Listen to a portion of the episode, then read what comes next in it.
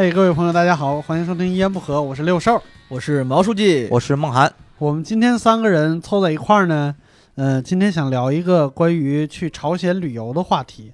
这个原因也很简单啊，原因就是我们这个中间有一个有一个叛徒，哎，不是 那个 有一个呃，我们的毛书记呢刚刚从朝鲜旅游回来，所以有很多观察呀，或者是想法，然后甚至有一些经验想跟大家聊一聊。对我其实也特别好奇，就是因为一般来说呢，去朝鲜旅游好像不是所有人，不是大部分人的旅游的第一选择。当时是为啥想起来去朝鲜旅个游呢？啊，其实我一直都想去朝鲜。啊我几年前刚回国的时候，我记得特别清楚。当时朋友问我说：“你回国干嘛？”嗯，我说：“可以在这附近有挺多好玩的地方。”当时在美国那玩的地方多了。我说：“比如说回国的话，就可以去朝鲜，很方便啊啊。”终于三四年之后有机会去了。但这次的直接原因是因为，呃，朋友偶然提起来了，就是朝鲜有一个非常大型的演出啊，嗯之前叫阿里郎，现在叫他们改名叫光辉的祖国。哦，这个东西就是规模非常大，十七万人，然后已经休停演了五年了。今啊年因为是朝鲜是观众十七万人，呃演出人员啊，演出人17员万人对十十七万人，然后包含一个一万人组成的人肉 LED 灯，对吧？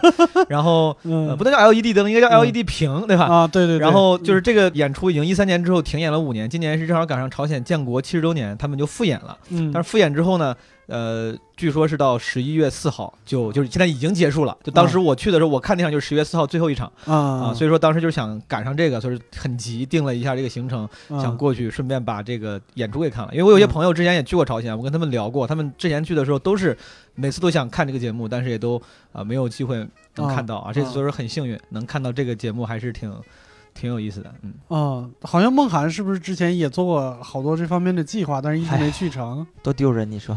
我做了两年的攻略，然后天天在那个网站上看啊，他们出去玩啊，一六年、一五年、一三年，然后春夏秋冬他们都去，我都看了，啊，各个地点我都知道，怎么嗯去过关啊，怎么去哪块换乘啊，换朝鲜的火车呀，坐哪个火车到新州哪块儿让你拍照，不让你拍照，吃什么东西，吃冷面我全知道，就是没去。嗯，梦涵比我懂，哎呀，等于去了。啊，听说毛书记来录这期节目，我就屁颠儿屁颠儿的过来了，我要来听一听。听起来的时候会有一种错觉，就是梦涵其实去过，我其实我是导游，对，梦涵其实还是是继续来做攻略的，是吗？要把这个攻略再做的完善一点。看着活活人了。啊那你是什么时候出发的？我是十一月四号看的那个演出，那提前四天，大概就是十一月一号吧。十月一号出发。对之前做过什么什么什么功课吗？还是哎其实也做过，我嗯其实跟梦涵差不多。我估计嗯我听我跟梦涵交流过，就是我感觉我没有他做的那么细啊。但是因为我一直对这个地方有兴趣，因为我自己也喜欢旅游，而且我旅游的呃强强力动机之一就是猎奇嘛，就想看点新鲜的东西。啊，对，所以说朝鲜是一个典型的这个符合猎奇项的这样一个对对对，目的地。对，然后我会就是时不时的去看一些呃文章啊，然后包括最近有些人出了一些那个呃 vlog，呃、啊就是那个视频的记录。嗯，然后我身边也有大概有三五个朋友去过，每次都会跟他们聊一聊，所以说我也算做过功课。对对，感觉上，我我不知道这样说好不好啊？嗯感觉上我，我觉得去朝鲜旅游的人，我反正我觉得，如果是我来说的话，我要去朝鲜旅游，我会多多少少戴一点有色眼镜呢，就是有那么一点点神丑的心态。但是，更多的可能是，比如说看一下他们现在的这个这个这个生活状态。啊、生活状态，好奇，然后看看他们现在的，因为都说他们这个跟七八十年代的那个中国差不多嘛，对，对所以我也想去看一看，就是在比如说在我出生前后那段时间，我没有记忆的那段时间，嗯，我是一个什么样的状态？感觉上好像是这么个情况。对，你有那种心态吗？穿越的感觉，有有有，就是肯、嗯肯定的，就是你说，嗯呃，就包括我回来之后，有人问，就大家问，哎，朝阳好玩吗？我、嗯我的答案就是，我说好玩，倒也不至于，但是就是挺新鲜的。我觉得这地方嗯挺就看个看个新鲜嗯啊。当然，就是因为如果以咱们常规的那种所谓的好玩儿嗯呃娱乐来讲，嗯那肯定嗯朝鲜作为一个相对比较封闭的国家，它的娱乐项目啊，包括这个娱乐设施，肯定没有其他国家多。啊，看个新鲜。然后你刚才说到七八十年代，这个嗯真的是就是确确实实，他们有很多地方还挺像咱七八十年代。虽然好像我说这个但没有说服力，我自己也没有经历过七十年代嗯啊。这个八十年代的时候我也不记事儿了，嗯 就是呃，我记得特别清楚。当时我在那个导游车上，那个那个朝方导游，朝方给我们安排了两个导游，一男一女。嗯然后那个女导游就感觉是一个呃，主要负责。比如说解说呀、介绍景点这样一个角色，那个男导游平常话不多，我感觉他有点像一个政委型的角色。哎，我就问一句话，啊就是据说。呃带外国团的朝方导游都是男的帅，女的靓，是是那种是这，样的，嗯就是而且我还我还发现了一个，就是带带英文团的，这个当然我可能样本比较小啊，但是是我观察到的是带英文团的，就是那些嗯。说英文的导游，就是给那些欧美那边的人做资本主义国家，对，会更好看。啊 然后带中国团的导游，嗯。呃，就是以我的审美来说，相对来说差一点啊。嗯但是但是你跟朝鲜的平均水平比，确实都是帅哥美女型的。就是甄选出对来，的，确实确实就是啊那些人你，你一看就那个那个姑娘嘛，就我们的导游，包括我那些呃给那些欧美团做导游的那些女生，嗯，稍微换个衣服，你搁到国内嗯也都算是这个只看外形的话中上，甚至是美女级别的嗯啊。就等于当时去之前，你总你总觉得因为这种地方他们不够发达，甚至有时候可能。嗯，说的深一点的，连营养可能都不一定能跟得上，嗯就是从生理上本身可能就不会长得那么好看。我嗯我我有这么一个偏见啊，嗯但其实你会发现这这么一帮人，这个导游这个群体嗯长得非常非常正常。这个正常的意思，非常正正正常正常的意思就是和国际一线长相水准接轨，你知道吗？哦男的也特别帅是吗？呃，我们那个男导就是说实话，男导游不多，呃，百分之八九十是女导游。啊，男导游，我们那个里面有个男导，那个男导游我就我说有点像政委，他啊经常是加一个皮包加在下面，嗯就是你猛一看有点像乡乡镇企业家，年轻的三十岁的乡长浓眉，大眼，对对呀那像石老板。对，啊，脸他比石老板瘦，对，然后那哥们儿就是话不多，但是嗯。他就感觉眼神非常凌厉，嗯。然后他是这个全我的旅途中唯一一次就是他过来让我删照片、检查我相机的人，啊就是我我不知道你们看没看过一个就是八几年的一个国产电影叫《牧马人我不知道，我也我嗯》，就是就是朱时茂在演小品之前的那个状嗯态，就是方脸、浓眉大眼，然后平头，但是眼神很犀利，对，就那种感觉。我我那个嗯男导游除了个子稍微偏低一点，嗯就是整个形象是非常正的啊他说他当过五年五年兵，我跟他正聊了一下，这个词儿用的好。对，长得非常正。对你现在让我来想的话，我觉得要要去朝鲜旅游，可能呃有一个有一个条件，就是你可能对这个地方的呃了解越多，或者是说想象越多，你在那个地方会会玩的更有味道。它不像一个就是名山大川一样，就是你过去以后就看一下景色很震撼就可以了。但是你你如果在朝鲜的话，我自己感觉就是如果说哎我知道他们这个是怎么回事儿。然后比如说我知道他们那个那个塔是什么，对全亚洲最高的，什么嗯什么之类的，我可能会我可能会稍微那，所以感觉去朝鲜旅游还还是一个稍微有一点点儿，呃，就是认知门槛儿的那么一个东西。你在你在去之前做什么乱七八糟的那种攻略呀，或者是了解什么之历史这种功课做了吗？我就就像我说，之前我可能就是就是时不时会会了解一些，可能自己啊之前对这方面感兴趣嘛。感兴趣，所以说其实我也挺感兴趣。你像之前好像说全世界不还有四个社会主义国家嘛？我嗯之前大概前年去了古巴，嗯然后就就是那时候也是就是觉得好玩猎奇，嗯，然后所以朝鲜一直在我的那个名这个候选名单里面，嗯我自己一直有所了解。我觉得这个刘叔说的对，就是确实是呃你。了，这个这个朝鲜是一个典型的，嗯你做功课越多，可能你获取乐趣会越多的一个地方。嗯就它不是一个浅层，你过去，比如你去夏威夷打个比方，啊这种地方就是过去就是享受，就是玩儿，你完全不知道你过去，就是沙滩上晒晒，或者就是去泰国，啊，对，吧没错，就是你个不用懂啊，嗯然后所需要的信息你过去之后，导演也会告诉你就够了。嗯，但这个地方就可能朝鲜这个地方，可能你知道一些人文和历史的背景，你过去之后嗯你会觉得哎更有意思。你对因为因为其实是有个验证的过程在。嗯对，有的时候我觉得在朝鲜很多景点，应该是我看到以后有一种感觉是心照不宣的。嗯就我看到这个东西，我和我的脑子里边的东西一匹配上的话，我会会心一笑。对，然后这个东西导游是不会告诉你的。对，而且 就是因为你做了很多准备，就我说这是个验证的过程嘛，嗯，就是你会突然多了很多小小的目标。嗯比如之前我做功课的时候，有人说过说那个他们会比较严格的限制你拍领袖照片这件事情，比如说你拍你不能拍一半儿，嗯，然后必须拍正。嗯，然后两，因为包现在这个咱们这个伟大领袖啊，金日成呃主席也去世了，嗯。对吧？？他跟那个之前这个啊不是金正日啊，嗯。金正日跟金日成的照片摆摆在一块儿了。之前是只有一个领袖，现在所有地方都是两个照片摆在一块儿，所以说就啊照的话还不能只照一个，这是我之前接收到的信息。我嗯去了之后，我就会小心翼翼的验证这个信息是不是真的。嗯就我就发现，我就照这个照片，我看有没有人来说我，有没有人来检查 你。说你嗯欠不欠？对你这我看就是我就看我就试法对，抓起来都！我我干了好多这个事儿。欠 欠。然后我就看好多，我就看有没有导游说会过来说，哎，你不要拍，或者你拍的话必须要拍完整，因因为之前是有人说会有人来纠正他们的。我拍的话，我发现完全没有啊，就是这个我就稍微提一下，咱一会儿可以详聊。就是我就发现，就是朝鲜的开放程度，呃，大于我的想象，或者说嗯朝鲜的封闭程度和管制严格程度，其实没有我之前了解到的那么严格。啊，对，之前还有一个传闻，就是国外摄影师在那拍领袖像，因为领袖像很高，嗯，他那个镜头不一定能框得进去。所以一个正常摄影师，他那种摸爬滚打的那种性格，他就嗯躺在地上照那个照片，嗯然后就被制止了，哦，就是你这个姿势是不对的。对，有可能，因为我前一段时间我去之前，不是那个有一个网上一个算是大 V 啊，飞猪，他还去朝鲜玩之后拍了一个 vlog，然后中间他特地呃提到一个点，就是他在那个呃应该是金城广场广场嗯，拍那个垃圾箱嗯就被制止了，说你嗯不要拍我们垃圾箱，不要拍这种不美好的东西，嗯说你是不是想要丑化我们的这个拍我们的垃圾箱是什么意思？哦，是这样的。然后当时我看到这个 vlog 的时候，我觉得哇这么严呀！嗯这次我去了之后，你就我拍没拍？至少是我自己啊，我觉得嗯完全没有这么严，你就拍垃圾箱没啥人管，没啥人管。没人管什么？那就是拍垃圾箱了吗？你是吧？没找着垃圾箱，我 啊，之后拍完之后就去掉了。对我唯一一次被删照片的是嗯那个呃，中间去开城，开城就是离板门店最近的那个城市啊，嗯，就板门店那个城市，呃，我中间就有点像我们上海那个地方，对吧？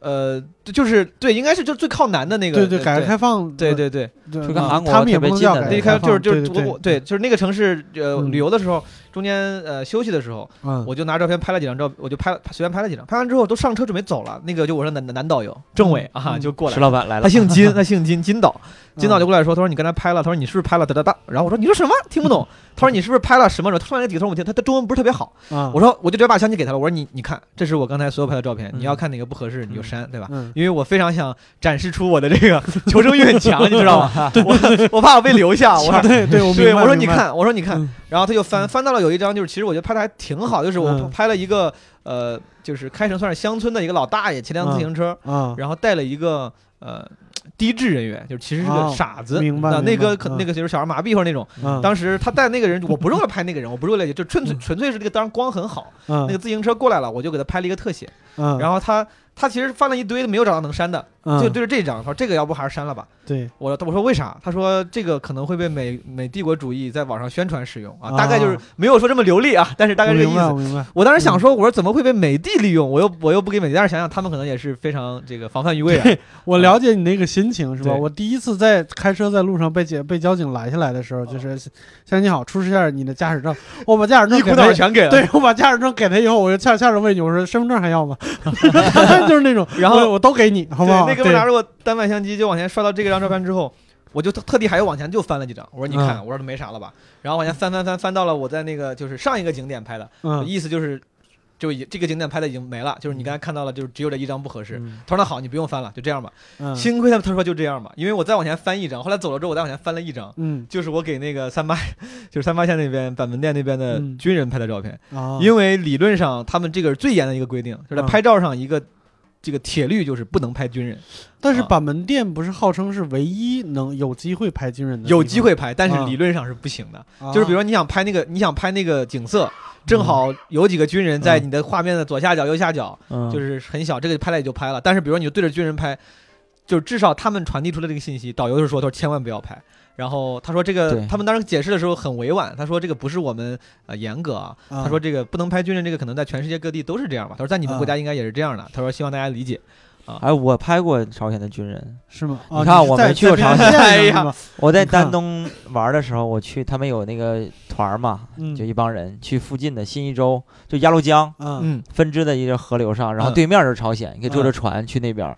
刚开始说那个跟导游跟我们说是可以登登上朝鲜的，我说用办什么签证什么的，他不用，就能上了个小岛什么。我说嗯啊可以吗？我说挺好奇的，就那么多年攻略，这么快就上去吗？嗯那去呗，嗯花了一百多块钱，嗯然后人家就拉到那块儿去了。然后他就走了，你把啊钱给他们就行了。然后正好一个团儿，我坐着船啊就上那个船就过去了。嗯过去了之后，到中间了，河中间了，正好看到对面是站岗的那个嗯朝鲜军人，戴个嗯那帽大帽子，然后拍照，他就指着你不让你拍，啊对然后完啊我也就拍了几张，他没管你啊要啊。是我，他指着我，可能是以为他摆 pose 呢，拍一下我来然后然后就转了一圈要回去，哎，我说不对啊，我说这不登岛吗？啊登不了岛，怎么能登岛呢？那能让你上去吗？完嗯被忽悠了，被那个那个大哥，完他不走了嘛？最后那大哥，我就我就想说以后呀，这种嗯旅游啊，去丹东一定要注意，登不了朝鲜的啊，啊走正规的手续就行啊。然后还有卖烟的，就在河中间嗯有老大爷，他说是朝鲜人，对，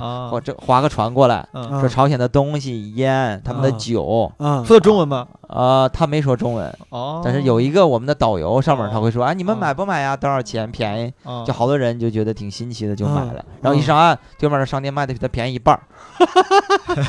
哎，就是不能拍拍军人，但是最后就是梦涵，你说你拍到了是吧？我拍到了，我我中间也是，就是我我是这个就是我说就是因为你了解这个之后，反而会多了一些小目标，就跟小游戏一样。我我就想方设法，我就想每次见军人，我想能能能不能在不被发现的情况下 把人拍下来。对我后来拍了好多军人，就没有别的意思，就是纯粹就是觉得挑战一下，啊越不让你 干啥越干啥。对，其实啊我现在想啊，就是站在他们的角度上来想，嗯他们防范的这么严，不是没有道理。嗯你想一下，就是枪花乐队的，就是几年前的那张专辑，嗯它的封面照片就是胡同里边的一个二八自行车，然后上面有个很破的箩筐。嗯，可能就我们来看，就是我们小时候生活场景的一部分。嗯，但是对于西方人来看，它就是一个一个一个写照。对。那他拍的时候，他可能是当时避开了居委会大妈，或者他嗯就是在美国布景拍的，这对对不一定。，嗯，但是这个东西如果它被用在了，比如说杂志上，嗯用在了什么什么什么乱七八糟什么，它就是会富有一种那种意义。嗯嗯，对，所以我觉得站在他们的角度上来说，也确实是那啥。我们经常我们经常还碰到过那种那种新闻什么之类的，也不是新闻，就是当当当谈资来那，嗯在胡同里边儿你在。乱拍的时候，中国人拍没事儿，外国人拍就会有戴红箍的大妈过来说：“哎，小伙子，你看吧，拍什么呢？对对，你拍点好的，你就拍我们这个，你你想拿着它干嘛去呢？”对就大概就是那种心态。对对，但但是我们这好像是没有上纲上线，我们是自发的。对嗯而且我觉得可能在朝鲜也是这样，就是只有这帮人是尤其敏感的，比如中国的这帮大妈哈，聚会大妈，朝鲜的这帮导游，就啊真正那个被拍那帮，打个比方啊，嗯。大妈可能会说你，但是如果真的一个外国人在胡同里面正常拍拍那些。胡同居民，他们可能不会觉得有啥，但是大妈会很敏感。对。朝鲜也一样，虽然导游这么说，但是我后来我发现，比如没事我拍了一下这个呃军人，甚至警察、铁路的这种人，嗯，他们自己不不会觉得有啥，这不是一个全国性的一个对，大家的一个集体意识，不是，这就是一部分人的那个敏感。就是越是窗口，政治觉悟要越高。对对对嗯你警惕心、警惕警惕心要越强，对，对，大概是这种情况对。这个这个挺有意思的。嗯那你你后来呢？就是你是也是从板门店过去的，没有那个坐火车吗对，？我给大家讲讲怎么去朝鲜吧，怎么啊样？怎么样？啊这个我分享一下，就是这个，包括我去了之后，很多朋友觉得特别厉害啊，觉得嗯哇，竟然去朝鲜之类。但是回来了，我其实非常不愿意承认，对吧？因为我希望维持这个我我很牛逼这个 假象啊，但其实不得不承认，去朝鲜很容易啊，而且很钱就而且很便宜，啊甚至不贵，你知道吗？就是我就是根本这个去趟朝鲜玩，就是甚至比不了什么去趟日本啥的，虽然感觉啊这个牛逼程度高一些，因为去的人少。对啊，我跟大家就是分享一下这个干货时期时间到了，好吧？啊教你怎么用最少的钱来装逼啊！啊啊，我去朝鲜这个团费只花了两千四百块钱啊啊，然后但是加上各种其他的那个支出，比如我看那个阿里郎光辉的祖国这个门票就要一百欧元，就合我们八百多块钱人民币，挺贵的汇率对。对对对，所以说再加上这个中间我飞到丹东的这个交通费用，反正最后再算下来可能是可能得有五千出头啊，啊但是相对来说还是可以的啊。啊两千四百的团费就是包含是丹东起止，就从嗯丹东到到这个朝鲜回来然后啊玩个两天多回来。啊就第一天，第一天从丹东去朝鲜，第一天晚上到朝鲜，啊，然后晚上在朝鲜吃饭，包括你可以看朝鲜的夜景，好吧，这算是零点三天啊。啊。然后第二、第三天都是全天，然后啊第四天也是十点多一早就回来了。嗯所以说，其实虽然在朝鲜待了四天，但是嗯头和尾都是只有零点三左右这个这个时间，所以说时间不多。嗯呃，在这样一个行程下，基本上有两千多块钱的团费，但是嗯丹东起止，因为我当时那个团有一些呃外地来的朋友，比如说嗯我老乡，那个我那个团里面除了我跟我朋友四个人，剩下十四个人全部都是河南的团，就是啊全是我老乡啊。啊他们大概就是在河南报的旅行团，河南转转交给丹东的旅行团，啊丹东这个啊他们大概花了得有个四千多，还是再高一点，光团费就要这个价。哇。啊，因为这个要包什么从郑州飞到这边飞的这个啊对有点远对对。所以说嗯。大家如果要是以后想去的话，就很简单，嗯。找一个旅行团。这个旅行团信息呢，我估计什么淘宝上啊、飞猪上、网上都有。啊啊。然后旅行团这个，不管是你从你的家乡起止，还是说你愿意多花多费点事儿，但省点钱，就是从丹东起止。嗯。丹东起止的话，就是你找丹东国旅，就是之类的之类的旅行团。这个我不要发言权，我没去过，啊。但是嗯所有的攻略上我都看了，有一些嗯不是很好的。啊。中青旅啊，国旅是比较好，尤其是国旅是最好的，嗯。比较靠谱丹东国旅好像是然后服务也特别好，对。啊拿到的资源都是一手的资源，住的地儿也是好，吃的也是好的，啊。住的也是好的。啊。但普通的小的你就尽量别报。对。旅行社不行。但丹丹东国旅好像据说是去朝鲜这个比较呃比较大的一家了对啊。当时我嗯朋友也是查了一下，就报了他们家的，所以说就他们因为丹东国里说成丹东起止，丹东之前的事情你就自己负责，怎么怎么飞过去啊？就我看主要有，你看我从北京是直接坐火车去丹东的，对，然后高铁有有人是大部好多人是去先去的大连，从大连然后飞到大连啊对，飞到大连再去丹东。嗯然后反正就是你报个团，然后想要自由行呢，几乎是不可能的，就是在嗯朝鲜是没有自由行这个说法的。就是我看，尤其是中国，中国好像全是团。我看有一些那个欧美的，就是白人啊，嗯，他们是有那种三三两两的，但是我觉得这个可能也是小团。嗯，然后哪怕你想一个人去，你嗯。到了朝鲜以后，一定一定是要有朝鲜官方安排的导游的。啊就是不太可能，就是不没有自由行这个东西，你永远啊哪怕你一个人过去，你也只是要花更多的钱，你这个一人团就那还是要有导游，啊对那边就接手了啊，而且这个嗯。行程也肯定是他们这个呃朝鲜那个官方旅行社给你安排的嗯行程，这个行程是嗯可定制的，嗯。比如说你说我第一天想玩 A，第二天想玩 B，或者第一天想玩 A B C，第二天想玩，就这个东西顺序跟你是可以可可以可以可以定制，自己定啊，但是这个范围是规定能选的肯定就十个点，对，能。能选的就这么多东西，你可以嗯选，你说这十个里面我去八个，然后安排到四天里面，你看行不行？或者我啊去九个，但是你嗯不能说我想去那个第十五个、十六个那两个景点儿，人家可能就不开放所以说它开放程度也仅仅就止于此了啊。啊所以说，呃，总而言之，就是大家如果想去朝鲜的话，就是报个团，然后钱也不贵，过去的时候就是他们可能会给你一些比其他旅游目的地更多的一些限制，但是这个啊限制没有想象的那么多。啊，然后那需要做什么特殊的准备吗？哎，我记得有个小准备，啊就是比如说，你看我好像我去过 他们一般会有学生跟你们跳舞、唱歌，有一这样一个演出晚上。嗯嗯对，然后都会说中国这边带一些什么小礼物啊、嗯吃的呀，给这些小朋友发一发。这是有这个吗？毛病，我觉得。是就是嗯呃，你这首先孟涵说的对，就是好像是每个旅行团嗯。都会在他们的行程里面，不管你的旅行团是几天的，中间行程是什么样的，嗯。反正都会加一个在嗯。平壤市区去某个学校参观小朋友演出这样一个环节。嗯然后这个环节之后，呃，当然我朝鲜那个导游就说，他说咱们什么明天下午啊去看那个呃学校表演，嗯啊，大家到时候如果带礼物的话，那个时候能发就行。但是我还想，我说什么礼物？没人跟我说要带礼物呀。对呀，就这个东西就属于是，就像孟涵这种做了功课的会知道。我当时说实话，这个这一点我没做到，我不知道。嗯然后中国导游也没有提前说说，哎，你们到时候带点礼物，因为这个东西也不是强制的。嗯但是很多人只要是想去朝鲜的人，稍微做过功课，可能确实知道这个事儿。嗯，然后当时我们看的时候，确实团里面我看有一些人就会上去，把自己带来的糖啊、小零食啊送给那些小孩儿。嗯但是我我不知道这个事儿，我也没送，我觉得是 OK 的，而且这不是一个 low 的事情，这不是一个不讲礼貌的事你情。送给他一个段子呀，对，我是觉得就是我我不知道这是这是中国人的习惯还是还是全世界范围都这样，就是我们到了一个我们觉得欠发达的地方，对对对。然后就给人带一些就是我们带来了是是是文明的礼物，对就好像之前啊。我去非洲的时候，啊就是在非洲旅游的中国人有一个呃传统，送嗯清凉油。啊。啊，就是呃，好多中国人去非洲旅游，都他妈要带几十几十个小的那种红的清凉油啊或者小风油这种当小费什么当小费用。啊，然后，但是后来我自己特地研究了一下这个事情，好像就是嗯。就是非洲人也没有很闲，他宁愿你给钱。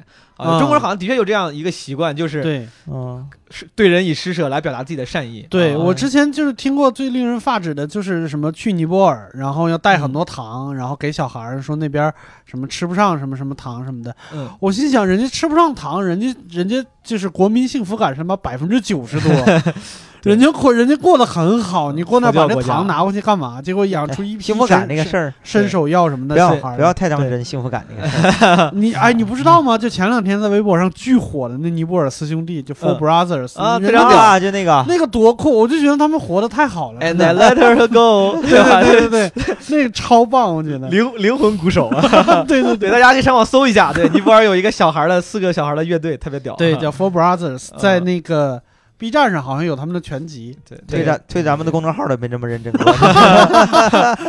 然后嗯说一下那个，就是就是就是说到小孩儿演出这个地方了，嗯就是其实我当时心里有点不太。有点难受，小孩儿那个演出是什么风格呢？就我们当时去的是个高中，嗯就是可能有人会去小学，我们去的高中高中但是看着那个小姑娘也都不大，顶多是高一那样，甚至可能有初初三那个那种那种感觉。嗯，小姑娘就过来表演节目，表演的风格是什么节？是什么风格呢？是我小时候小学的那种表演风格，就是很浮夸。我不知道大家现在还有没有这种童年的记忆，嗯就是表表演那种很主旋律的演出的时候，什么脸蛋抹红，抹个小红点儿，对。然后唱歌的时候肢体很夸张，然后脸上带着非常夸张的笑容，对吧？那种，对吧？那个观众朋友们，大家好，对吧？哎就是我是一年二班的，就这这种感觉。对对对，他们是一模一样，是这种感觉，就是这感觉一模一样，就是你感觉你回到了九十年代初的那种中国的小学校。仿佛看到了春晚。对，但是问题是咱们到初中、高中一般这种就不多了，对吧？嗯他们是高中还是这样，嗯然后几个人，然后呃小姑娘全是小姑娘，嗯可能他们可能确实是觉得想展现姑娘的这个风貌，因为你嗯我就在那想，导游全是姑娘，副导可能有男的，嗯。主导游全是姑娘，嗯。穿着黑丝短裙，所有的导游都全是黑丝短裙。然后当时我们看演出的时候，小孩儿也都是姑娘，在后面有弹吉他的，嗯。啊、敲架子鼓的，嗯。有前面演出的，还有情节。嗯。演完之后，有十这十几个人站成两排嗯。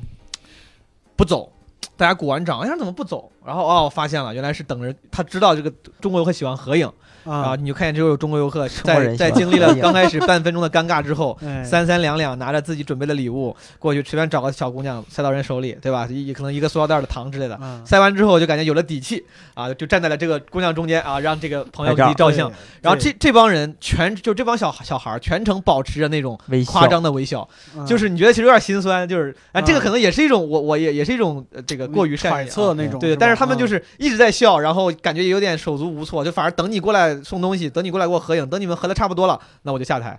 然后他嗯们就是感觉有点像一个工具，哎，你你 有没有去朝鲜？感觉你会带着一些主观意识去那边，比如你认为怎么样，然后你觉得他们有。是在有色眼镜表演什么之类的。对对对，这点我有色眼镜嘛，就我刚才说的那个对对对，啊前前两天我还跟这个六兽兽哥还聊这个事儿，嗯。就是有是肯定有的，尤其是嗯。咱们，你像咱们这种梦涵也做了比较多功课，你像我之前也了解过，嗯。一般越了解越多，你会有一个内心的那个图景嘛，对吧？想法啊，对，你会不自觉的在一个去把看这个现实跟你的内心的那个想象是不是对得上，对。嗯。然后通常的人，我我自己感觉会不自觉的把那个东西往自己的想象里面。不像也对会往也会也会往里套把像也往里套。嗯我觉得我尽量做到了，尽量客观。就是我，比如说，就你说那个，嗯我去之前听说很多人说那边都是演员，对，就是他们的美好生活是雇了很多人演出来的。地铁里的人嗯都是假的，啊。直接嗯演演给你看。然后当嗯刚开始，我的确是抱着这样一个想法去的，嗯。就我就我当时想，哎，我看看到底演员演的像不像，然后我看看拓展。但是我看的多之后，我就想，也不能那么，其实这也是另外一种狭隘，嗯这也是另外一种狭隘，就是你，然后我就想着尽量自己让自己能一个开放的心态去看嘛。嗯，然后我最后的结论是，我反正我个人觉得，也可能是我我被成功蒙蔽了吧，但是我嗯个人觉得，其实演员的那个成分，或者说这个表演的痕迹，远比我之前了解到的要低得多，就是我个人感觉。嗯呃，原因如下，我跟大家分享一下。嗯嗯，就比如说之前我听，呃，就是那个小史的啊，播客啊，这个我去朝鲜上大学，对，然后之前也是另外一嗯。个一个节目，在这个关于嗯朝鲜的一个一个播客，嗯。包括看一下其他的，他会提到一个几个几个信息，嗯。我给大家分享一下。比如说，第一就是呃，说那边他见了一只很胖的牛，好像是。嗯。啊、就觉得这个应该是假的。我记得好像我忘了是从那儿还是从别的地方看到了啊，嗯，就说牛普遍都很瘦嗯。啊，黄牛那种耕地的黄牛。嗯，另外一个是说那个他们去酒吧，然后酒吧的人好像都是演员，然后嗯坐地铁，地铁里面可能都是都是演员。嗯。然后我还嗯看到有朋友说，朝鲜就是所有那个旅游团走过的线路，旅游团走的地方。能看到的所有市民，对对，都是演的。那个演员比例，演员跟真实是比例是三比七，就是说有百分之三十是演员，百分之七十是正常市民嗯，啊，就是这些是我了解到的信息。嗯，然后我感觉大部分，我经过我的验证之后，我感觉可能是不对的。嗯比如说黄牛这个事儿啊，嗯我坐尤其坐火车，坐个火车，因为它开得很慢，咱们那种绿皮火车，嗯从平壤最后回丹东的时候开六个小时路上，我看了就是一路上看到很多朝鲜的乡村，你看到了很多乡村的人，然后物。这一个一路六个小时，所有的乡村不可能全部他妈都是演员，所有的耕地里面的人不可能全是演员。嗯，然后我看到好几个牛，因为我家我老家之前我爷爷养牛，嗯。就是我对于农村用的这个耕地的黄牛体型我是有概念的，嗯。就他们的黄牛很正常，也没有嗯。过瘦，也没有过壮，嗯。就是正常的牛，嗯。就不至于说为了表演找来一个很壮的牛，你说你看我们的生活多么好，也不至于说这个不小心暴露出来啊，我们的牛这么瘦，大家都很穷。嗯。就我看到大部分人都很正常，嗯。就是那那就是我看到的一路的火车上的那些居民，你想想啊，加起来我觉得几百上千得有了，就是不管是农耕的，还是远处那些城镇里面骑自行车的，嗯我自己是觉得，就是如果你要把这些人全部是就是搞成是演员，像游戏的 NPC 一样，嗯，这个其实需要很强的执行力，就是国家的国家的执行力跟策划能力。这个嗯能力换到一些大国啊，大家可以想，就换到一些同样这个性质大国都不一定做得到。但是我是这么想的，就是啊我觉得我们我们社会主义国家就这方面的事儿是执行力是最高的。对，但但是咱们 咱们可以想象一下嘛，嗯就是这个事情，我也是等量，我也是等量代换了一下，嗯就是在咱们咱们这个国家可能也经历过稍微没有那么开放的阶段，对吧？嗯？嗯哪怕在最封闭的时候，嗯这个国家对于外媒嗯拍照啊什么，你不能拍这个，你不能拍那个，嗯这个管制最严的时候，嗯你们想一想啊。包括中国在内这些国家有没有嗯达到这么严谨？就说这个这个外媒所来到从不管从哪儿到北京所见这个路上所有的人都是我安排好的，就所有的人，他们啊可能会在目的地的某些地方是安排好的，他不可能是说从北京机场到天安门中间经过几个村儿、几个镇、几个他妈的这个也都也都是安排好的演员在我觉得如。有有可能是特别采访什么团儿对来，他是安排好的，但普通的游客去，我觉得没有那么太。你像咱们那种顶多是好，你来参观个小学，小学那是小学生在电脑室玩电脑，哦这帮玩电脑的小学生可能是安排好的，啊对吧？对所以说这个东西我是愿意承认的，嗯但是你说我看到的所有人全部是安排好的，嗯就是换成执行力更高的我的祖国，我都不相信能干、能干成这件事儿。对但是你你你可以，我不是要给那些就是有色眼镜的人嗯就是辩解啊，对，咱们咱们聊嘛。对我提供一个可能，对，就是比如说，呃，有传闻嗯。平壤的居民实际上都是上流社，就主人翁们，嗯。嗯，对吧？就是他，我不用安排你演员，但是你政治觉悟够高，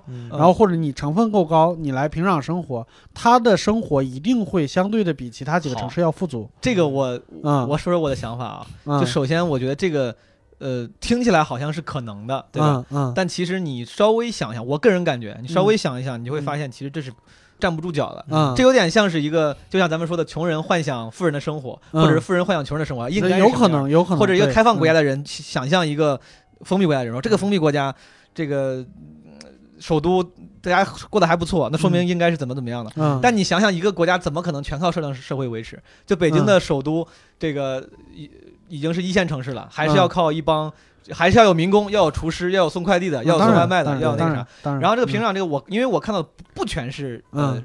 衣着光鲜甚至体面的人，嗯。呃没有什么光鲜啊，顶多是体面。嗯。我看到了很多大街上，比如说佝偻着背的那种老太太老头儿，嗯就是然后拉着个小车，就就跟那种乞丐一样。嗯他们可能不是乞丐，可能就是穷。嗯。这种人我见了，我不是没见，嗯。就是你能看到的。嗯。就是我，也就是说，我我个人感觉我是见了他们的真真实面貌的，就是嗯。穷人和富人我都看见了，就是穷人也就是穷到那种程度而已，然后富人也没啥富人，就是反正穿的体面一点。再腹黑一点会这么说，演的演的很真实，让你这么想。对，有很多人觉得会觉得是演的，但是这个可 能那个我觉得我真的有点不信。过了，我觉得没有肯定没有因为我们有好几次早上出来之后见那些人上班嘛，然后嗯骑自行车，就我看过那种上班高峰早高峰。嗯，我们我们那个坐地铁的时候也是晚高峰，嗯。就你看到了很多市民，就是呃，我觉得以我的呃就是有限的人生经历，我嗯我很难说服自己这些全部是演员，而因为上班那些人没有很光鲜。你像我从那个第一天晚上到火车站，从火车站到我们酒店那个路上。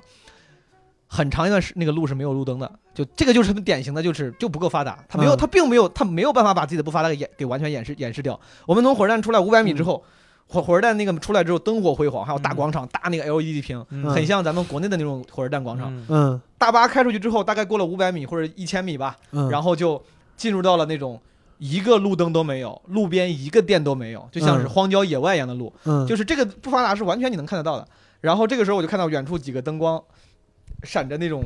啊，那种氙气灯的白光啊，嗯就是奥迪车的这种啊灯光。我想，嗯我靠，还有奥迪啊！啊走近一看，发现是自行车，因为因为没有路灯，他们的所有自行车都要自带灯，啊而且很多自行车他们装不起那种装电池的头灯，嗯他们就是那个一边骑车一边拿个手电筒，啊，这不是你别说装不起吧，可能是技 技技术没达到，也有可能对拿个手电筒。有些人他拿拿拿的是那种自行车嗯。自行车自发电的灯，那个灯嗯。我之前也用过，就是磨电灯，磨磨到那个轮上。对啊。小的时候有，就是所以说就是这种不发达，他们没有在演示，就是他们嗯。我能看到很多人因为没有路灯，然后大家拿个手电筒一边骑自行车，嗯。就是你看到了一些很真实的东西，就你看到这种真实东西之后，你就对那种所谓的演员论，可能这回看的更客观一点了。我相信一定是会有演员的，是不是你住的地儿太郊区了？对我说的是偏嗯偏 郊区的，偏郊区哦，但是我们会去城里。我们那个酒酒店，因为当那两天是中国那个文化交流团嘛，嗯什么就是张嗯。张靓颖、张杰啊、张国立他们去，所以说那个杨杨家岛酒店那个因为活动就被包了。就是那个那个火箭型特级你没去杨家岛，对我们没有嗯江家岛那个特级酒店，住的是一个一级酒店，一级酒店理论上比特级酒店第一级，嗯。但是因为那个一级酒店应该是最新建的一个高级酒店，嗯。它很新，嗯。所以说居住条件也不错。我我反正我去的时候，我去的人觉得还挺好的，还有那种大堂很大，在点很高，还有嗯。弹弹钢琴的那个呃美女，然后在在那儿弹钢琴伴奏啥的，对啊，还有伴儿，嗯啊。我是肯定不相信所有的就是全都是 NPC，全都是演员的。嗯。但是我的意思是，就比如说有点像我们，比如说八十年代的国企一样，嗯就是东北国企，就是我他在国企上班的人，自然拿到的福利和呃生活条件会比没有在工厂里边上班的人要高很多。我的意思就是在比如说在平壤这种地方，我有很多这种单位，在这边生活的人自然会比其他地方要富足。对对生活富足我估计那个就是在平壤过得富足的人比例肯定会更大一点。对，你说他演嘛，会更大一点他也不是演，这也是他的正常生活，对对对吧？对，可能可能是这种情况。比如说你铁路沿线，因为就是说白了，朝鲜有多少铁路呢？那我铁路沿线旁边的村子，我把一些就是好的资源分配给你，嗯让你们搞得欣欣向荣一点。嗯，就是我资源不会平均分配，这是、嗯这是计划经济的，就是对有可能很很容易做到的一件事情。对，我觉得这个有可能。嗯，但是比如说一个国家，然后制定了一个政策，政策之一是我把资源。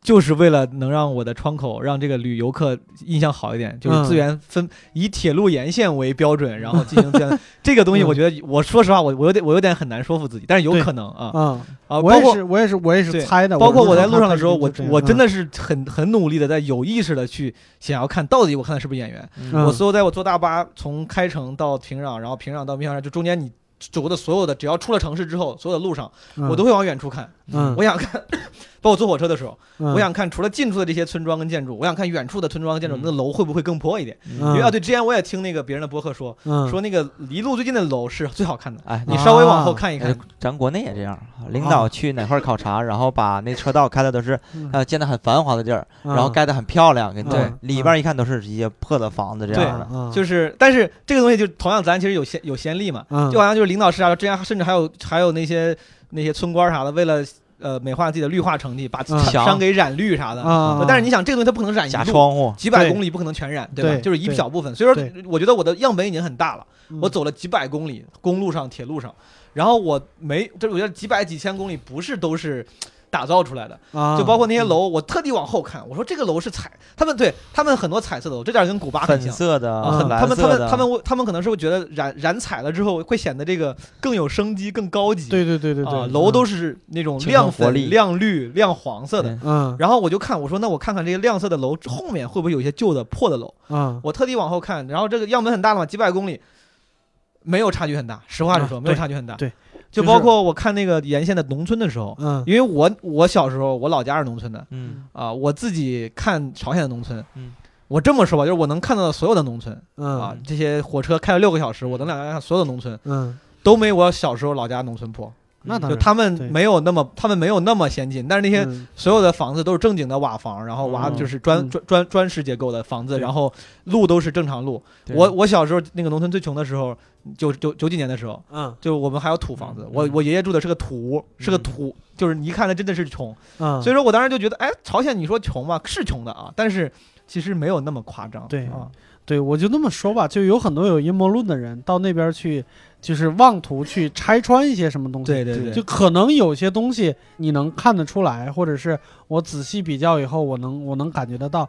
但是你反过来想一下，如果我是这个，如果他真是个面子工程，对我是这个面子工程的执行者，嗯，我如果把这个事儿弄得太容易被戳破，那是不是这个人早就被枪毙了？是，主要是我觉得嗯很多人对朝鲜的那种呃。刻板印象啊，包括哎我，我之前也是。对，其实这当当你有那种刻板印象，你想一想，有可能你就是那种当时当年台湾人说啊，大陆人还吃吃了几茶鸡蛋，啊，然啊，后你有点像那种美国人说哦，你们中国人还能上网，就是知道他们以为自己掌握了更多的信息，以为说我知道你们很黑暗，我知道你们很封闭，对。但其实反而没那么封闭。对对，是的，所以说嗯。朝鲜我觉得是一样的，很多人觉得我靠朝鲜超封闭，都是演员，但嗯。其实可能不是，人家人家可能吃吃得起茶叶蛋，就是这种感觉。对，因为我嗯我为啥会对对朝鲜这么想？因为是嗯。将近可能有个十五六七年之前吧，我有一个家里的一个亲戚，我舅嗯奶，啊他是从朝鲜移嗯民到我们啊家那块儿啊，辽宁，然后跟我舅爷在一块儿的结婚了。啊，他其实，在朝鲜是有家的，嗯。然后有有两个闺女，嗯。嗯然后跟我舅爷结婚之后，嗯。我舅爷也是农村的嘛，嗯。也也是嗯。你说你说那种土房，对。然后住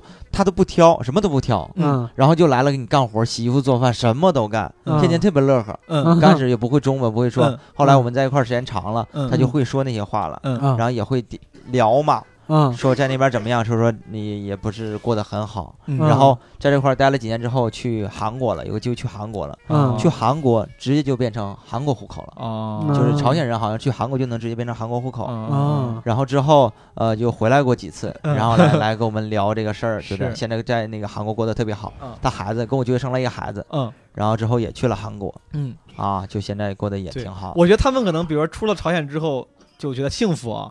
第一，是因为他们那边确实穷，确实那个啥，嗯另外一个另外一个可能少，他们少少了很多压力，真的，因为那边他们现在还是，他们不仅这个整个社会风貌像七八十年代，那个社会制度也有点像，他们还是公分制，他们的农村全是公分制。是房子什么啊都是啊，国家所有都是国家分配。当时他们非常引以为豪，那个导游还说：“他说我们这边朝鲜非常幸福，为什么呢？我们有三个免费，什么住房免费、医疗免费，还有个什么免费来着？我忘了。就是意思就是说，只要你这有工作，国家给你分配房子。他说，然后还就是因为他们可能当导游的嘛，也比较了解中国国情啊，嗯，就还当个开玩笑一样的说，他说你们中国是不是买房子特别贵啊？什么？对啊，我们这边就嗯不用不要钱。然后他说，嗯你看这些房子，指的也很新很好的楼。他说这些都是有工作之后国家给分的，嗯啊，啊我们医疗也免费啥啥。但其实说句实话，他们那种免费能带来的东西可能也不至于多好啊。嗯但是的确他们有这样的政策。但是另外一个就是农村，他特地提了，他说我们还跟你们当时的合作社啊、这个就是大队劳动大的那个是、啊是一个制度。他说我们是按工分算的啊，他说他们还特地拍过一个电影？啊，大概当时还是说有有个劳模啥的，因为大部分人他说一般平均一天一个工分。他说有个啊劳模什么一年六百个工分，然后还讲这种事儿啊，啊所以说这种人一旦脱离那个环境之后，他至少没有这种压力了，就我不啊用想着我天天妈对我要搞工分啥的，对，我听说那个朝鲜的年轻人，然后有三个选择，是第一嗯。说可以去直接你要不上学的话，嗯。可以去当兵，对，嗯然后要不然你可以去工厂里干活，要不然你啊就是上学，三个选择。好像是，当时他们提了，他说你们，他说我们一般这个高中毕业之后，一般三个就是三个选择，他也说三个选择，一个就是就像你说当兵、上大学，还有一个说是、哦好像就是上班吧，但是他说上当完兵国家给分配的对，但是他。说当完兵之后还是可以回来上大学的啊，哦。还是可以回来上学的。嗯啊。我那个副导游那个金导那个嗯政委啊，他就是当了五年兵，嗯。陆军啊，然后才回来，感觉特别特别像军人。嗯。哦，说到当兵那个，我给大家分享一个，嗯。就是你们可能知道，就是朝鲜的那个军装其实还是挺老气的啊。啊哎，都说他们个子不是很高个子不高。那个大帽子，那个帽子特别大，走路大大大嗯大檐帽，然后那个那个颜色是土黄色，还是挺土的啊，就是那个军装其实看着挺土的。我去这次去板门店的时候，三八线那那个时候，嗯。就是朝方的军人有一部分人换上了非常非常酷的那个，有点像那种韩方的那种军装，就是迷彩服，底下是嗯。军靴，黑色的嗯。长帮军靴，然后戴墨镜，戴墨镜，戴墨镜，然后那个帽子就就是你你查一下，就是那种，因为韩那个三八线韩方那边是美韩联合驻军嘛，嗯，他们那种美像美国大兵都是穿着那个呃什么双手背背到后面，礼帽戴个墨镜，然后戴个那种像像有点像那种就是棒球帽那种帽。啊，贝雷帽，啊，啊。然后呃朝鲜现在基本上是有一有一套一模一样的类似的太阳的后裔的，其实挺酷的。然后我问了一下导游，我说为什么这咋还有这么酷的军装？他说这是特种兵啊，他说特种兵，然后新换的军装。他说今年十月、十一月，他说刚刚换，他说可能以后会都换啊。我说这是作训服嘛？作作战服嘛？他说这个应该是，但是我也有可能是他中文不够好，他也没听懂我说啥。但是他的反正我听了他的意思是，这个很屌的军装可能会在短时间内。呃，会换到更多的部队还挺好看的啊。那然后呢？你是说一下你的行程？你是你是就在平壤待了两天吗？还是还也去其他地方？哦，我们主要就是活动区域就是平壤，嗯然后离平壤市区一百六十公里的妙香山，妙香山啊，对，然这我知道后啊，对，然后离平壤 几百公里的开城，开城就是三三八线区门店的地方，啊所以基本上主要活动区就这三个啊。嗯就然后平壤内部室室内又看了一些小景点，开城什么板门店看了一些小景点，嗯妙香山看了一些景点。吃的吃的是什么东西？吃的就我他们说就是典型的朝朝鲜的餐食吧，冷面，有冷小冷面菜，冷面没有包含在任何一顿免费餐食里。冷面是有一花钱啊次我们在那个里面那个饭店吃饭，然后多加了二十块钱买的，对，啊，但吃的还行，吃消还费高吗？吃的吃的还不错。冷面一份二十，我都知道啊，我就不啊想 哎呀 啊验证一下，考考我，对吧？真的有有的有考考我这有的有烤鸭容易坏肚子，然后坏嗯肚子的话，你需要去挂点滴，能嗯挺过的需要买药，但是一二百块钱、三百块钱点滴。如果大家去的话，尽量不要吃那个烤鸭那个鸭肉。他们那啊个就确实像六叔说的，物资比较匮乏，嗯就吃的东西确实明显能感觉到没有那么好。就是呃味道还不错，也能吃饱，就我就不会让你感觉有啥。但是如果你抱着一个考察态度去看的话，美食你会发现没那么好。第一天晚上我们吃的时候，就是菜真的就是菜，啊。连个 就是连个肉星都没有，有有肉菜，有那个比如土豆牛肉啥的，嗯，然后那个反正那个菜就很单调，嗯。很配了就是两种菜炒一下就是个菜，然后那个米。我觉得是因为地理原因，东北那边的米都还不错啊，嗯。就是那个区的米都不错，米的味道很好。嗯，但是你看那个米，就感觉就是可能是囤积的比较久的那种，不是新米，就是嗯整个东西的就是质量比较稍微比较比较差一点啊嗯啊，物资哎确实比较匮乏。说到米，我有一个呃，其实很多年的一个疑问，因为我在望京生活很多年，就是这里也可以跟大家介绍一下，有一个著名的理论 叫“首尔不如望京”。如果吃韩餐的话，其实望京能吃到很不错的，就是比那个韩国的首都也不次。但是呃，这些韩餐的饭馆里边有一家与众不同的，它是朝鲜餐厅。嗯，朝鲜餐厅它也是一个就是那种就很符合朝鲜气质的那种，就是金碧辉煌的，进去以后都是大厅，然后每天中午有演出什么之类的。嗯，然后我曾经在那儿就是我很喜欢吃韩餐里边的嗯一个汤叫锅巴汤，哦其实就是大米锅巴，就是熬的那种哦稀饭。我其实分不清楚朝鲜饮食和韩餐的区别。我在那儿点锅巴汤的时候，那嗯，个服务员就突然对我态度特别不好，他为啥？他说我们没有嗯这个东西。那为啥他有啊？对我我就不知道，我一直没搞明白到底是为什么。就是我认为它这么平易近人的一个东西，就是嗯。锅巴熬成嗯稀饭这个东西，应该是朝鲜族的共同的就民族饮食，哦。应该会有。但是我好像好像他他他们好像对这个东西很敏感，哦，不知道为啥。不知道，我这个嗯。没有没有研究。嗯，这是一个插曲啊。好，我给大家再分享分享嗯，因为当时其实我每天都会记点日记一样的东西，就是我觉得有有意思的，我给大家分享分享嗯。我觉得有意思的一些见闻啊。嗯第一个就是我说的，就是我发现那个刚才说到，就是那个所有的导游都穿黑丝短裙，这点其实我之黑前没有想到丝短裙是。什么样的？就是他们所有的那个朝鲜正常人，就是我看到那些正常平民穿的真的有点有点像咱那种八十年代那种那种风格。哎，有别的颜色的衣服吗？有有有有有，就是色的什么的？有有有那个有，但是少是因为我觉得主要是因为不好买，好包括他们啊穷，不是因为不能穿。啊，就比如说我在坐大巴的平壤市内看到了一个，就是路，就是我往窗外看，中间我特地记在我的日记上，我看到了一个姑娘，嗯那个女的大概可能三十多岁，就是不是很年轻，嗯，嗯气质特别好，穿的就是那个样子特别好看，加微信了吗？特别好看。啊，她她她 没网，她没啊，网，她跟我说，她说我好像你。好像你有网似的。对，她说我回头加你 微博。对，咱们刚才好像说那个就是去韩去朝鲜之前的那个准备里边，好像没提没提这件事儿。就去朝鲜，好像网是很贵的一件一个东西，对吧？我没有，就没有啊。就我没有我我听人说过，好像说可以花什么。我去之前有人做做了那个呃功课，说是什么几十欧元还是几百欧元可以买五兆多少呃，五兆，反正是有十几兆，还是还是还反正是几十兆？反正这个是有是有个说法吧，就是花多少一个很贵的钱买一些很小的流有，但量是。有呗。但是我去了之后，我问那个导游，呃，当然至少我的导游跟我说，嗯他直接没有给我这个给我这个选择。啊我说导游，咱这儿有网吗？有 WiFi 什么之类的？他说没有。我说有没有可能我花钱买买能上网，就是能。嗯，四 G 卡之类的。他大概他嗯当时犹豫了一两秒钟，呃，他说那不行，没有啊。嗯所以说这个哦呃这个这个信息这是我的信息啊，也可能是不准，但是我当时是没有找到任何可以上网的这个 option，就是哪怕花钱都不行。哎，那我看你店里面也没有。啊那对，那我看嗯你发了个朋友圈，在对，我在我在朝鲜有两个地方，在朝鲜有两个地方是可以，呃，勉强有网让你发出定位在朝鲜的朋友圈的。嗯啊，一个就是新义州火车站，啊，对，因为这个时候刚刚过鸭绿江，你还可以接受啊中国的网啊这个时候是没有漫游费的网。啊，然后另外一个就在三八线，你能接受到韩国的网，就是在在三八线的时候，你某一些地方、某些角度，你是可以有很微弱的韩国那边的信号，啊这个时候是有国际漫游的网啊，所以说。哦但是国际漫游也比较便宜，好像是嗯五块钱一兆啊，相对来啊说比较要不定个位，没有个网，他妈白他妈去了嘛。哎呀，你们这些人这心态真的是我靠。然后刚我没说完，我说那个那个姑娘不是气质很好，很好嗯看吗？嗯真的是就是长得就是美女型的，你放到韩国、中国都应该是美女型的。她唯一你会觉得很违和的是，她第一穿的很老气，嗯，穿的是咱们九十年代、八十年代、八十年代那种时尚的衣服，就是一个土黄色的大衣，嗯就是那个衣服它不丑，但是她有点像八十年代审美的那种对，时尚女郎的样子。明白。另外一个就是她们的发型，她们的发型都是长发的时候把在后面盘盘成那种烫烫一下，然后我说不清，我不太懂女士发型。嗯，但是就是你你回去看咱八十年代那些女明星，嗯然后比如磁带封面的一些女明星，那个发型是那样的，嗯就是那个发型很有时代感。你一看发型，你就觉得哦，这他妈还是七八十年代的那个那个风格，嗯对但是长得是好的。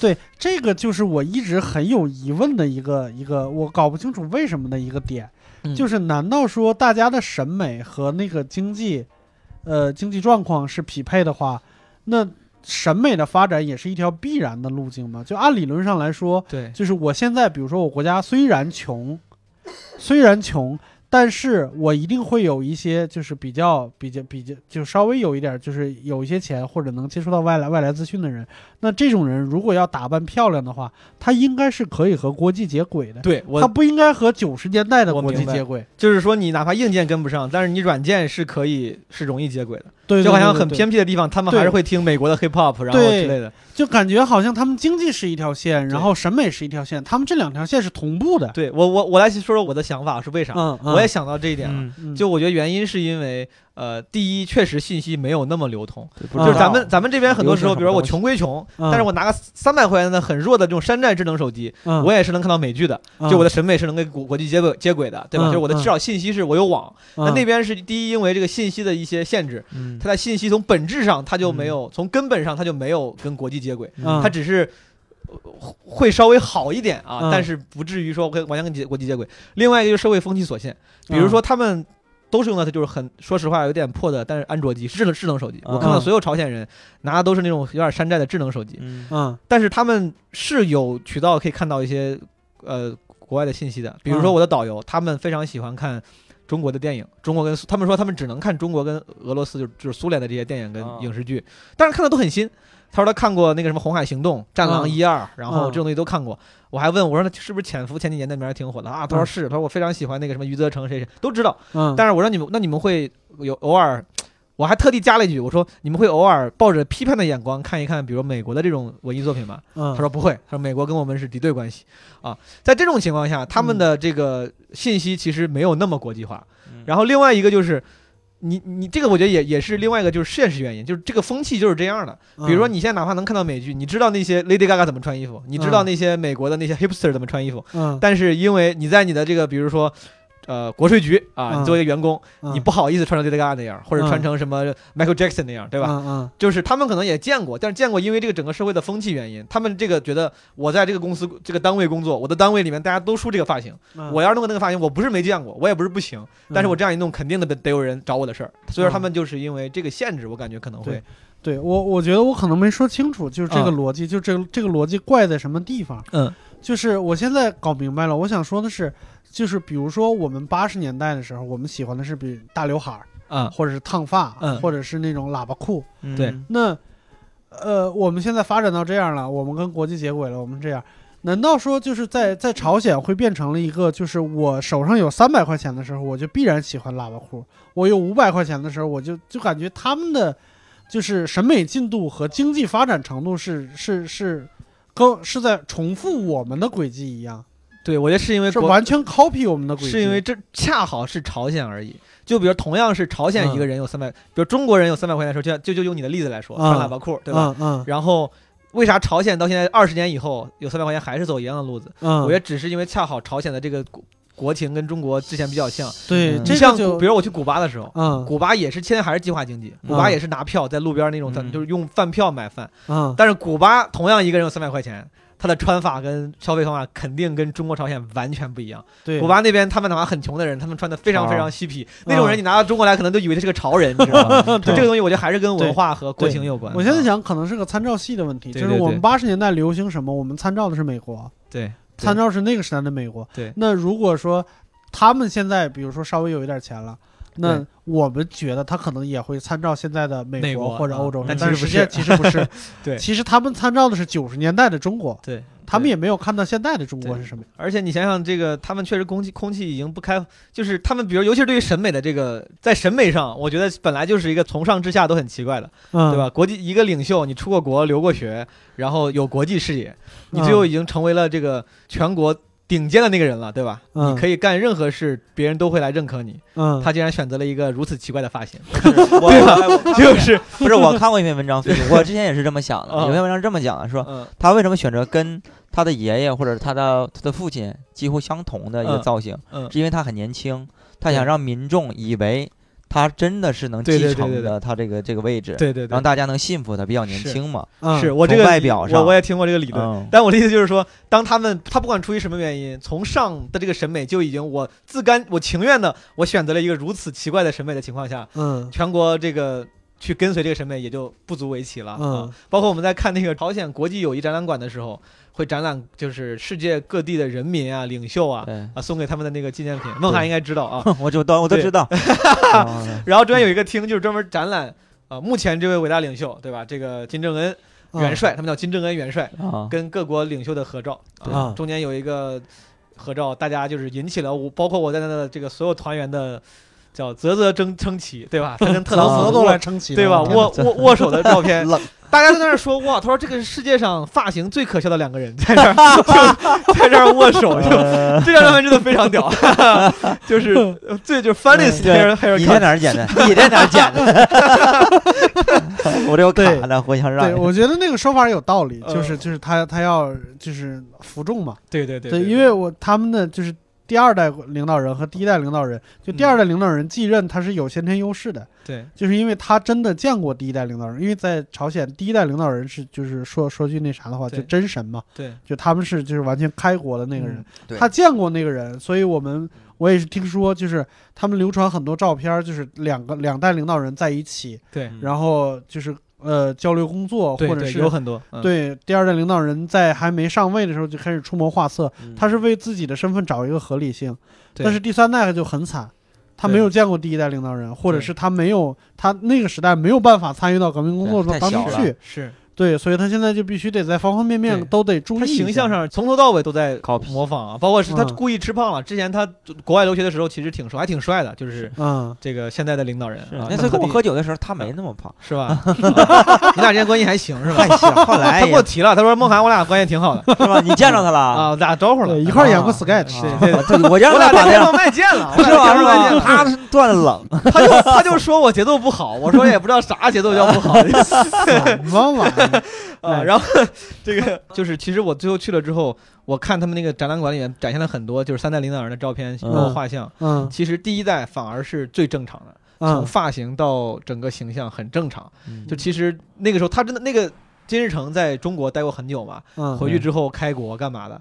那哥们儿啪就所有的出现的出现的那个照片全是穿着西装，就是很其实很很与国际接轨，穿着西装，发型非常非常正常。嗯到了这个金正日，对吧？成于谦了，对吧？这个 那个发型非常像于谦儿，就是就他，然后天天穿个那种奇怪的那个那个夹克，灰色那种，嗯整个把这个形象带偏了。其实金日成作为第一代开国的，就是非常非常正常，我觉得。嗯嗯，啊对这个很遗憾，其实有对点遗憾非。常国际化，那个时候其实也对对嗯，好，咱说说，我给大家分享一下阿里郎这个事儿啊。啊，阿里郎这个演出，反正梦涵肯定知道，对吧？哎 我知道。资深资深演员这个你那天去是最后一天演完了啊，就，对，你啊知道这事儿是吧？这个我是完全不知道，我听到十七万人，我真的吓傻了都。对我给大家解释一下这个阿里郎有多牛逼啊！这个嗯呃，我也是这个要去之前我才知道这个事儿了。就这个演出好像说之前演过很多次，嗯啊，嗯一三年停演了，停演的原因据说是入不敷出，成本太高啊啊。然后真的他说因为是这个每次演都赔钱啊，挺贵的，然后就不演了。然后停了五年之后，因为今年正好是建国七十周年，又重新演了。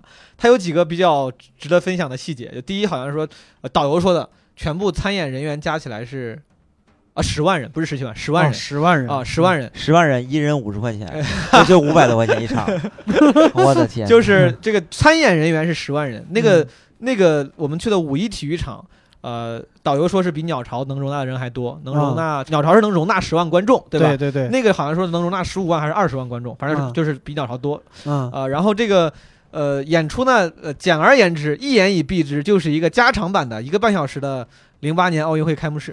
啊，人海战术的各种表演。啊，啊、很厉害。但是我觉得比零八年开幕式咱们的奥运开幕式还要这个有特点的一点，就是嗯他们有一个一万七千人组成的这个，刚才我提咱们开提到了，就是人肉的这种一个显示屏。R E 的屏，对，就所有的，你看咱们现在有显示屏啊，播放个 VCR 啥的，对吧？嗯，人家的 VCR 全部靠人肉拿着这个牌儿，然后不断变换而成，啊这个非常厉厉害。而且他们很有，就是就在这方面就是很有创意，比如说表现出来一个呃朝鲜人的这个体质非常强壮，嗯他们表现出来一个一个人什么蹦起来跆拳道再踢一个木板的那个画面，嗯对吧？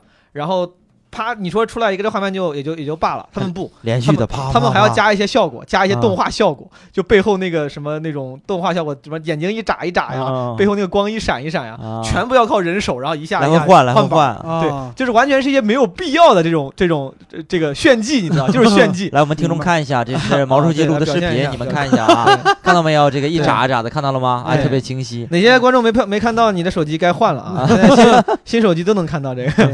然后一定要诚实的手机看不到。一个半小时的演出，就是这个人肉，我之前有所耳闻，但是我没有想到他们真的是一个半小时，大概换了有大几十次。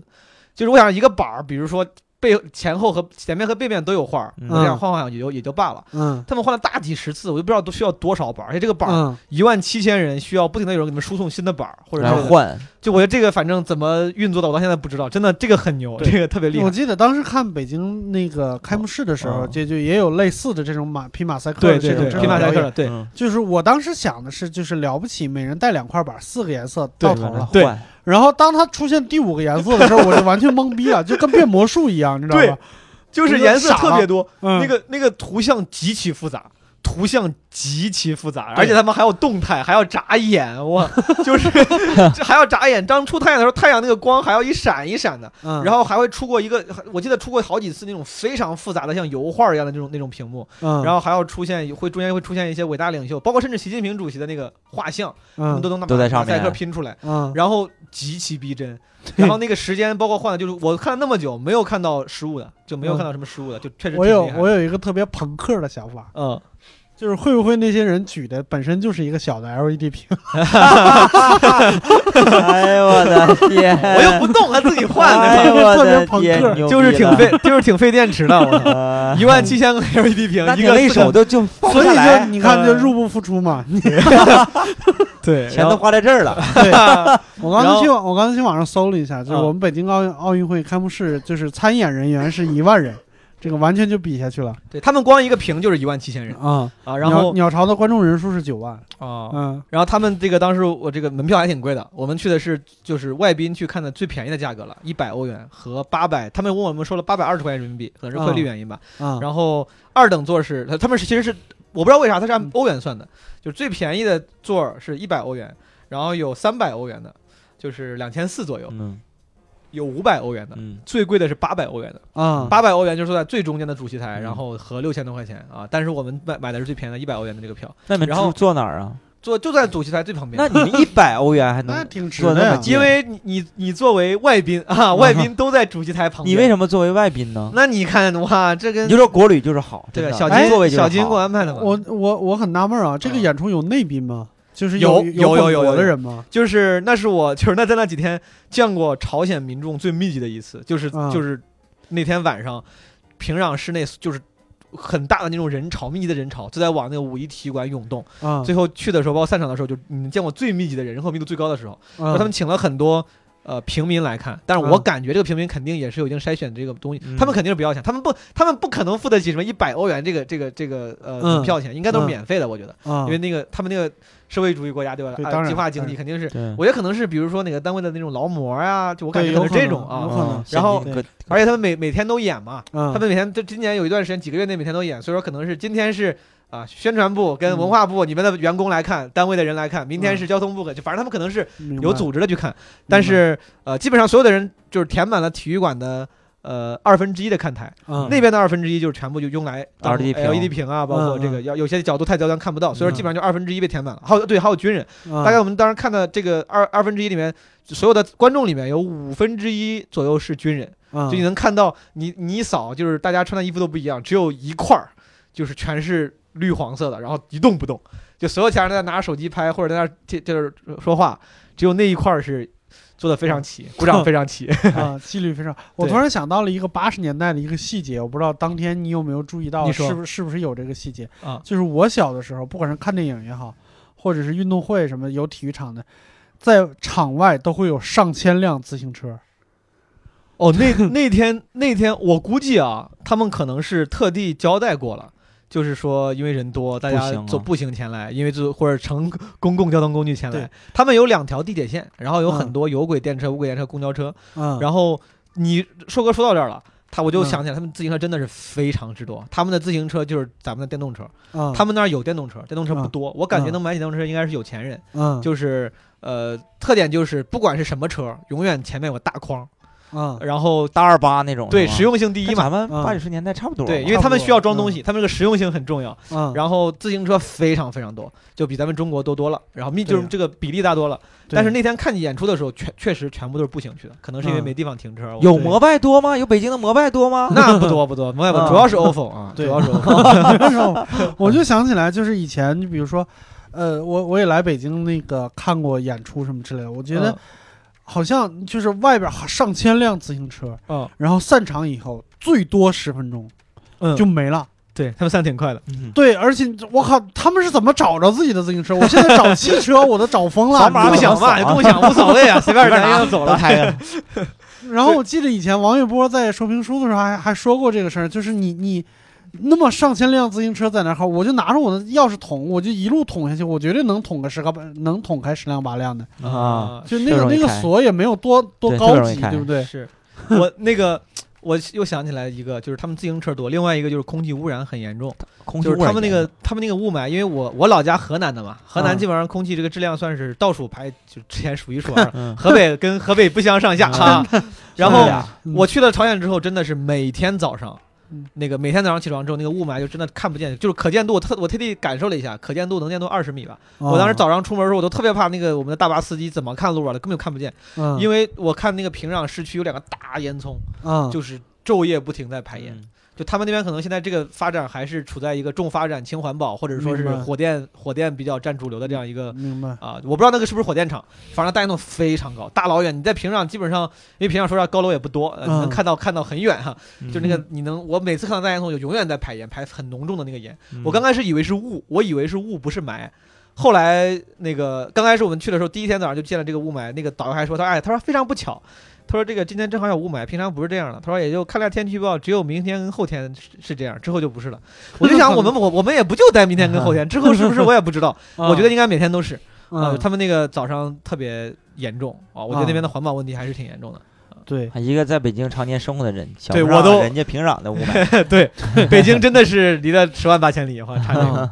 哎，那我们如果平常旅游的话，如果如果要回来，会买一些什么纪念品呢，或者是小礼品那种那种东西，在朝鲜有有有对，基本上能带的，大家带的几个东西就是，啊像梦涵说的，烟比较多，嗯酒酒其实没，我我我反正我是酒有卖的，但是我看虎什么酒啊，虎骨酒、好像是熊胆不是有酒，有啊那种啊好像去就进那个什么，就卖的啊，进进进朝鲜的那个火锅呃火车上就能买，对，呃，然后他们还有一个最近我听说很流行的，就是从朝鲜带化妆品回来，护肤品、化妆品。朝鲜的化妆品。对，然后我当时我朋友跟我说这个事儿的时候，我也很惊讶，我说怎么带这个？他说他研究过之后说说那个朝鲜的那些护肤品，比如香水啊，啊，说哪个香水卖的很便宜，但是闻起来跟什么香奈儿什么一模一样，是吗？然后什么哪个 哪个哪个东西，然后看着是朝鲜做的很便宜，但其实跟哪个大牌用了一样的原料，怎么怎么着，说的很、嗯说的很很神。嗯，我去的时候特地研究了一下，我自己感觉是有点不太值的。我特地本来想带点给我妈带点那个什么面膜啥的，嗯，嗯呃，一盒面膜呃一百五十块钱十张，这个其实我觉得那些挺贵吧？，对其实算挺贵了。我觉得嗯有一些挺挺流行的在国内面膜也就卖个五十块钱一盒，对吧？嗯啊，他们那个一百五一盒，我我不太懂，但是我感觉应该算贵了，而且它好能好到哪儿去呢？就包括一些那个什么护肤品的礼礼礼包，三百块钱一盒，里面就是什么润肤乳、润肤乳啊，什么水儿啊，就我感觉就是可能顶多你能说不算差，应该也不能说特别好。嗯我觉得化妆品其实不是特别值嗯啊。然后很多人带烟，烟的话，他们那儿最有名的烟叫七二七嗯啊，他们最有名的烟是七二七，然后是他们建国的人我忘了，反正有个什么意思。然后七二七最呃最好的，我带了一条回来，我当时想给我爸呀、这个嗯带一下。那个最好的那个七二七白色的，一条二百八十块钱，啊，然后就合一包二十八块钱啊，嗯其实也不算特别贵啊。对对对烟其实好多人会带，因为相对来说不贵嗯，啊。然后其他就是酒可能带的少一点，可能可能嫌不方便吧。对我我现在要隆重推荐一个东西，这是我嗯去年就是二零一七年最大的一个收获，就是嗯如果各位能在自己身边能找得到朝鲜的大同江啤酒，啊，一定要试一下，哎，你。没喝吗？哎呀去朝鲜？呃，那啤你这样酒说个说完，我一会儿说一下我喝大同江的这个对，大同江啤酒是我喝过，就是喝过啊就是在那就差不多在五十价位以内，是最好喝的啤酒。在哪喝的？啊，就是以前就是咱们旁边的这个单立人 club 的前身，哦这边就卖，啊，但是不是大同江经常有货，确实不错啊。这个就是我自己，我我还比较喜欢喝啤酒。嗯。咱们啤酒平常不是分为这个所谓的拉格跟 L 嘛，低温发酵、嗯高温发酵。咱们平常喝的最最最平常的什么这种燕京、青岛都属于是这个拉格，就是其实比较淡的那种，对吧？嗯嗯，大同江理论上也是这种，就是理论上它应该是麦芽浓度偏低，然后喝起来比较淡，跟那种精酿没法比，对对吧？嗯但是大同江所有的啤酒麦芽浓度都在十度以上。嗯，我我喝了几次，我喝了两两三种不太一样的大同江，顶上麦芽浓度都是在十二度左右。然后这个酒精度不高，酒精度在四四点多五点，嗯。酒精含量四点多五点多，嗯，但是这个麦芽浓度到十二，其实已经就越高证明很香了，很香对。啊！对，就麦芽浓度高很香它，浓度高嘛，麦芽浓度对。嗯对对对。麦芽浓度，当天晚上，而且他们那边真的是很喜欢喝啤酒，他们那边所有的我们的餐，就我们所有的那个旅行团包的餐，都会送免费的啤酒。那嗯肯定，那离东北近，那啊对近因为好像是据说是大同江啤酒是国家领导人爱喝，所以他们在这个呃啤酒工厂花了很多很多的钱。对，哦这个啤那个大同江啤酒，嗯我觉得是拉格里面就是便宜的这种这种平价啤酒里面，真的是比较良心的一款啤酒。对对，啊我第一次上开放麦就自己灌了两瓶 于是成成了啊，这个事儿成了。成了成了。对，然后那个我大东江那个确实喝的人很多，当时我们那个金导还说说你们中国男的喝酒多吗？我说还挺多的。他说我们这个朝鲜男人回我每天下班之后就是要呃喝啤酒，回家吃饭喝啤酒，就是他嗯在他们来说喝啤酒是一个。这个工作的 routine 之一就是、嗯。就是咱们这边可能是会喝，但嗯他们那边我听他那个意思就是大家就是是闭合，就对闭合，不是嗯。会喝是闭合、嗯，啊！我觉得他们对于啤酒的热爱还是对生活习惯之一，就好像我小的时候就是一一到逢年过节必须得有一瓶可口可乐摆在桌上，啊。就那种感觉。然后我还有一个就是特别有意思的一个，呃算是观察吧，跟大家嗯分享一下啊。嗯。就是我这就是说我后来想的，就是三八线这个地方，嗯嗯这个其实是至今为止，它虽然朝韩关系现在有所缓和啊，嗯，但至今为止仍然是全世界最敏感的地方之一，然后嗯包括是最危险的地方之一。当然当然，啊然后地雷嘛，对，然后但是你，我觉得你很难想象一个一个这么危险、这么敏感的地方，国家愿意出动自己国家暴力机器。保护着旅行团，然后带你去玩儿，带你去，真的就是我们去的时候，经过了两重岗哨，特种兵陪着我们。就是我说穿那个黑靴、戴墨镜的那个人，还不是一般的嗯。朝鲜军人，嗯。每辆大巴车配两个特种兵，然后带着一帮嗯带着一帮那个中国旅行团，还有什么大爷大妈戴着小红帽，你知道吧？就旅行团的人去到就离三八线二十米的地方，他妈在那拍照，然后在那其实。对人来说感觉也不咋重要吧，可能是就这个 就是重要啊，对，是这个东西。包括现在我嗯后来特地上网搜了一下，因为我知道中朝朝鲜关系有所缓和，我特地上网搜了一下，就是仍然它还是最危险的地方。他出于什么目的呢？然后这么宣传，就是我就觉得让你我就们去看我，觉得可能就是太出名了，危险是真危险，因为它它三八线那么那么几公里宽，有嗯上万颗地雷在那儿，你嗯，错踏一步就完完蛋了。就是咱们他当然去的都是那个就就是着眼一小部分嘛，就是谈判区那个小白房子、蓝房子那个地方。嗯但是我还是这个事儿，你一想觉得其实很就是很魔幻，你知道吧？嗯，就国家出动特种应该平对民来这块儿你，像咱们这种，你要去哪怕去个军事管制区，你去解放军都要就都要都要制止你，对吧？嗯何况是这么敏感的军军事管制区，然后你穿过层层岗哨，然后这个军人保护着你，到那儿他妈拍个自拍，你知道吧？就拍个自拍，拍个什么这种剪刀手，很奇怪。对我现在想有没有可能，他有一种国家信念在这儿，就是我们嗯坚守三八线是坚守我们国家的一个有可能原则，，有可能。对，而且他们的一个展示的一个窗口。而且很有意思的是，就是我们在朝方这边这边嘛，咱发现朝方这边，嗯，就能看到很多军人在那儿站岗。韩国那边我觉得，哎，怎么没有军人呢？人呢？嗯我仔细一看，他们他们已经不用人肉来，就是站在线那儿监视了。嗯他们对面那个楼上，大概那那个短短的二十米宽的那个楼，那个嗯阳台上，嗯搁了大概得有二三十个大小不一、形状各异的那种监监控摄像头啊。，嗯他们纯可能是可能背后有人在面对着一个几十个屏幕在看监控，们他们是纯粹监控。朝鲜这边我没注意，监控至少是不多的，应该没几个，主要还是靠人，就是人嗯在那儿看啊。就这个这个对比很有意思。我最早听过一个，就是关于三八线一个呃特别也不能叫有意思，可嗯能、可能是比较怪的一个事儿，就是呃那个时候可能是两边都有卫兵的，嗯但是区别就是韩那个韩国卫兵是朝着朝鲜嗯在站岗，就我们理论上来说，我们如果要防卫一个东西的话，我们是要面向敌人的。对。啊、但是朝鲜不是，朝鲜是面向自己的国土。对对对，，背对着他们的，嗯，对，没错，就是为了不接受那边的信息，好像是，对，好像是因为那边好像据说有一段时间，就是常年有那种大喇叭在在放那种，就是传单什么的，赶紧过来吧。嗯是，中间我还见了好几次军人背的是那种潮制的 AK 四十七。潮制的 AK 四十七就是你你在传统的 AK 四，你大概知道啥样？玩游戏你也见过，是有那种木柄的，是有是有黄色的木头的部分的，对吧？对对对，他们把所有这个部啊不对，就是除了这个部分之外，所有其他那个黑色的那种金属部分，全部换成了银色的金属。就是潮制的 AK 四十七是是一你猛一看是一个银色的 AK 还四十七，酷啊，酷啊很屌很屌，吃吃鸡的也没有啊，非常非常牛逼啊，啊！然后还有一点啊，我把我记得有点好玩的给大家分享一下，对，好就，是金岛，就那个金岛政委啊，中间有一次我们在车上，因为金岛可能。他中文不是特别好，嗯然后大部分的工作是女的来做了。他可能为了刷存在感，他可能觉得一直不说话，你知道吧？嗯他，突然在那个有一天那个半路上，在大巴上站起来，拿那个话筒开始说，就找了一个话题，就是嗯完全没有任何前兆。他说邱少云的事儿，嗯他他就想他想跟人聊天，你知道吧？嗯，他说：“你们知道吗？邱少云英雄的照片最近发现了。”我们一脸懵逼，你说这个干嘛？就是 就是他说，然后他又他又他就讲他讲这个事儿我都不知道。他说邱少云，他而且他们他们那边说说这个一定要加英雄两个字。嗯他说什么黄继光英雄、邱少云英雄，这点我还是挺挺敬佩的，就是人家真的对这个东西是有怀有敬意的，你知道吗？嗯嗯嗯虽然不是自己国家的这个这个烈士。嗯他说邱少云英雄之前只有画像。他说你们、你哦们你们发现了吗？在所有的历史课本上，什么什么博物馆都只有画像，嗯，没有照片。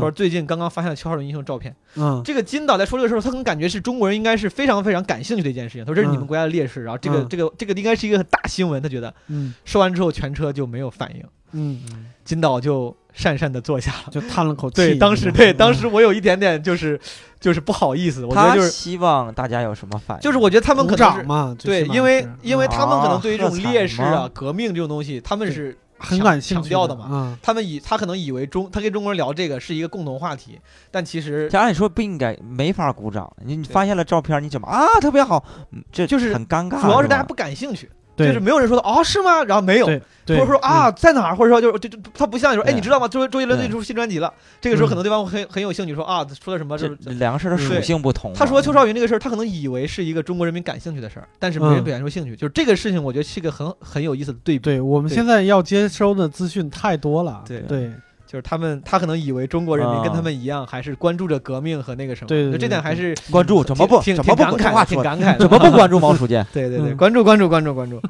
嗯哎，你跟没跟他说你的艺名是啥？啊，那不敢说，那不敢说。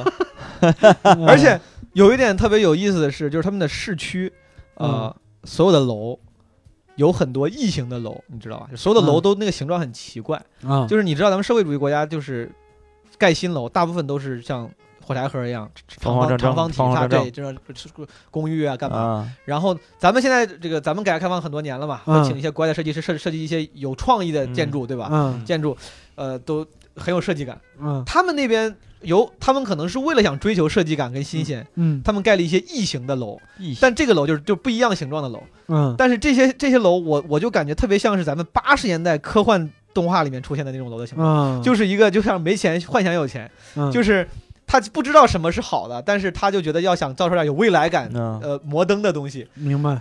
是很多楼的形状像是俄罗斯方块里面的方块，你知道吗？啊，有什么土字形的，有啊三角形的，啊很多三角形的楼，不知道为啥，有很多有斜边的楼，就是像马赛克一样。然后，比如第一层是是五十米宽，第二层变成了四十五米宽，啊就是一点一点就是啊就是变成一个直角三角形那种感觉。啊对，啊他们很多这种奇怪的楼，就特别像《小灵通漫游未来》里面那种幻想的未来世界的样子，啊 就有点有点有点土，很奇怪。嗯嗯还有一点就是大街上会出现一些小小亭子。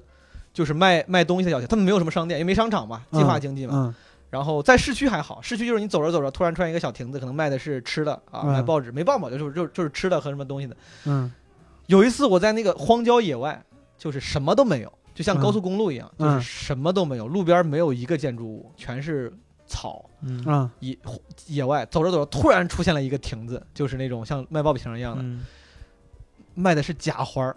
我非常确定里面是假花儿，塑料花儿。嗯就我在想，他妈是怎么安排的，对吧？你在荒郊野外安排了一个亭子，当时我还是晚上看见的，那一路没有路灯，然后突然出现了一个亮着灯悠悠的小亭子，然后里面一个姑娘在那站着，旁边后面全是塑料花儿，就觉得很奇怪。吓人啊，谁他妈会大半夜过来 买买假花儿？我嗯，可能他也是临时接到的任务，对今天晚上有啊你赶紧去一趟是吧？单立人的那个演员要来，你好好这个把灯开开啊。嗯对，单立人这演员看起来还挺挺挺那啥的，嗯据说叫毛书记，也不知道好好招待一下。啊，对，啊，基本上反正就是就这样。然后大家因为玩的时间也不长嘛，啊两三天，然后大家有兴趣的话，其实钱不贵，可以抽个一个周末呀，请个加个一两天假，其实就能玩一趟了。啊对然后你觉得在朝鲜吃的不好，可以去对面的丹东吃黄蚬子，给大家推荐啊。对对对，谢谢梦涵，梦涵推荐了黄蚬子，我在那儿吃了，我觉得特别好。全是烧烤，啊特别好吃啊。嗯，对，好，那今天我们就聊到这儿。如果大家还想看我们我梦涵和毛书记线下的演出呢，可以关注我们单立人的公众号，公众号的名字就是单立人喜剧，就是单独立这个人的喜剧好。然后我其实这次旅嗯途中也拍了一些照片，做了一些记录啊、说不定在这期节目的发出的时候，可以顺便把这个这些资料的地址也顺便给大家公布一下啊，有可能的话啊。对这个输出欲非常的哈，强。那你看，哎呀，哎，那我们今天就聊到这儿了，感谢大家收听，再见。好，谢谢大家，拜拜拜拜。Hey, yeah, I shoot, baby. Shoot. Ooh, how you doing, baby? No, not you. You, the bow-legged one.